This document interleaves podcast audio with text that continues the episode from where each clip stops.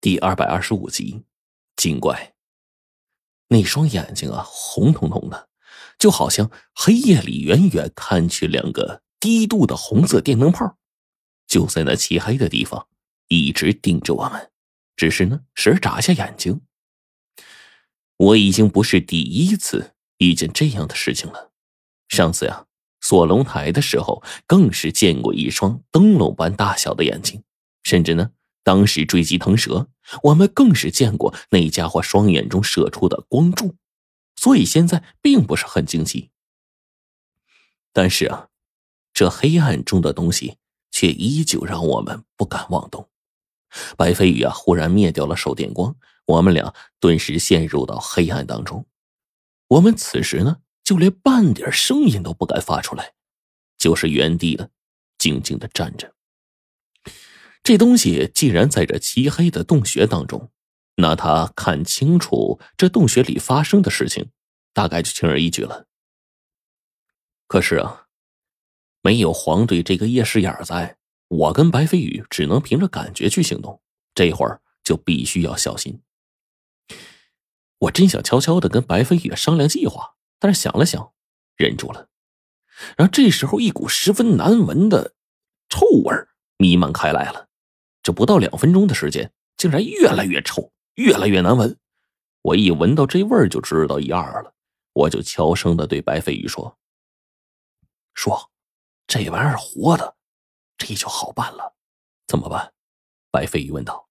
我呢，悄悄的对他说：“我们在锁龙台那次执行任务的时候，有大量的秦岭山中的奇怪生物过去捣乱去，那时候。”我们采用流消物品点燃，那些生物一闻到这股子味儿，就有多远跑多远。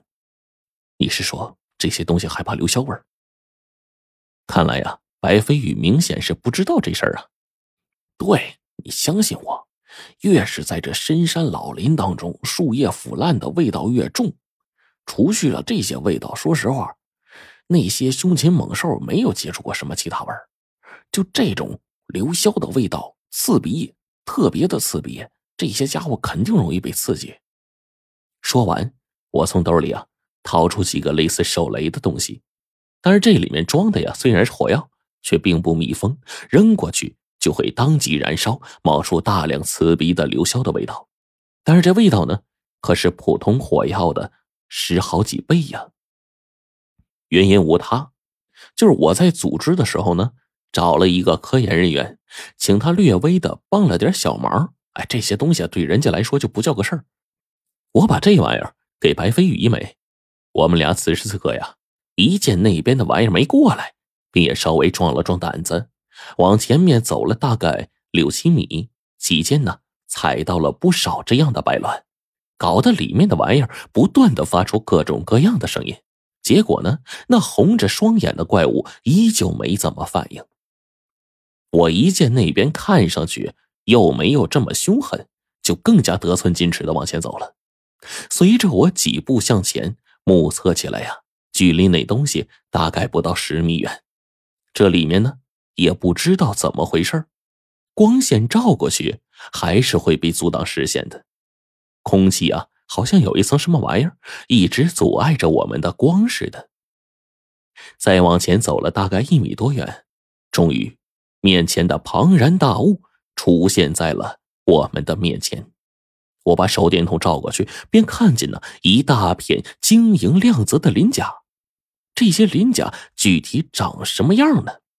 它不像鳄鱼，也不像别的什么玩意儿，反而是给我一种感觉，我就觉得呀，这鳞甲是密密麻麻的，就好像是恐龙似的。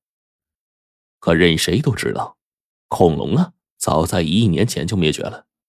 我可不相信这秦岭山里还能藏得下那种远古时期的玩意儿。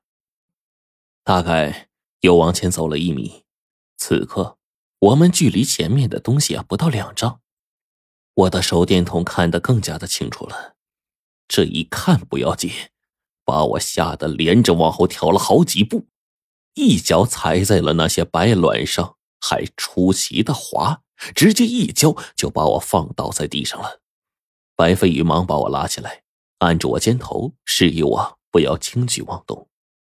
刚才主要是我走在前面看那些玩意儿一眼，此刻白飞宇走到我刚才站的位置，再这么一看，顿时啊，他这个平常比谁都沉稳的人也止不住的倒吸了一口凉气啊！是夕夜，我对他说。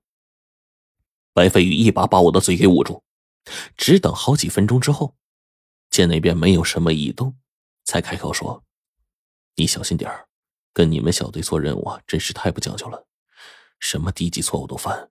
刚才要是那个家伙直接冲上来，你真的觉得那么大的庞然大物在这狭小的位置追击，咱们能跑得了吗？呃，他他他这不没没没追上来吗？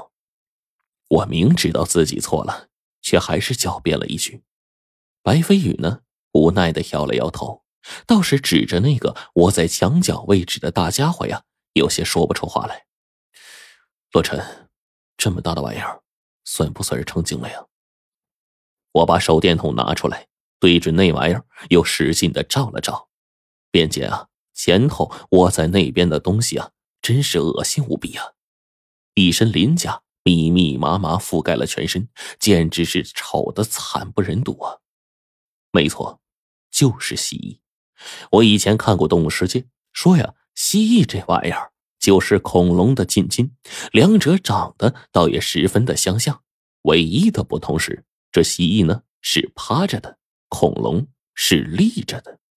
有恐龙那时代啊，不知道有没有蜥蜴，反正现在这个时代是绝对没有恐龙的。可是面前这蜥蜴呀，真他娘的像是缩小版的恐龙啊！世界上最大的科莫多蜥蜴，也才五六米左右就逆天了。这个蜥蜴身长足足八米，身上的鳞片一片比一枚一元的硬币还要大。这才是一开始啊，我把这玩意儿当成恐龙的原因。最要命的是啊，这蜥蜴浑身的鳞片变得油光锃亮。齐刷刷的一排，就跟擦亮的镜子似的。甚至呢，在鳞片上照镜子的话，还能清晰的看见我自己长的这张贼脸。这家伙双眼血红，这分明就是成精的征兆啊！也不知道在这破地方待了多少年了。说真的，以前呢，真就没听说过蜥蜴成精有什么本事。我这会儿越来越小心了，不敢妄动。可是啊，这会儿。我们的手电筒似乎刺激到那东西了，它忽然转过一条恶心的头颅，张开舌头微微一吐，竟然吐出去两米多远。那玩意儿的舌头啊，白花花的夹着一层粉肉，我真是给这舌头吓了一跳啊！更是下意识的把手里的青铜剑给拔了出来。这家伙的身体啊，挡住了前面多半截的路。白程程他们呢，分明啊是从这里进去的。毕竟，我们在这附近捡到的种种物品已经表明了这个迹象了。可现在要进去啊，就必须通过这大蜥蜴这一关。这玩意儿又是成精，听说呀，蜥蜴身上呢还有剧毒，尤其是这玩意儿那条舌头，我相信随便喷出个五六米远就能把我卷走都没问题。这时候呢，我忙回头去看了一眼白飞宇。期待着他能有什么办法跟我一起闯过去。白飞宇似乎也在思考，我们大概都生出了一种错觉：面前这条大蜥蜴，莫不成是个白痴？怎么我们就在他身边晃悠，对我们充耳不闻呢？我就冲白飞宇使了个眼色，准备啊，冲过去试试。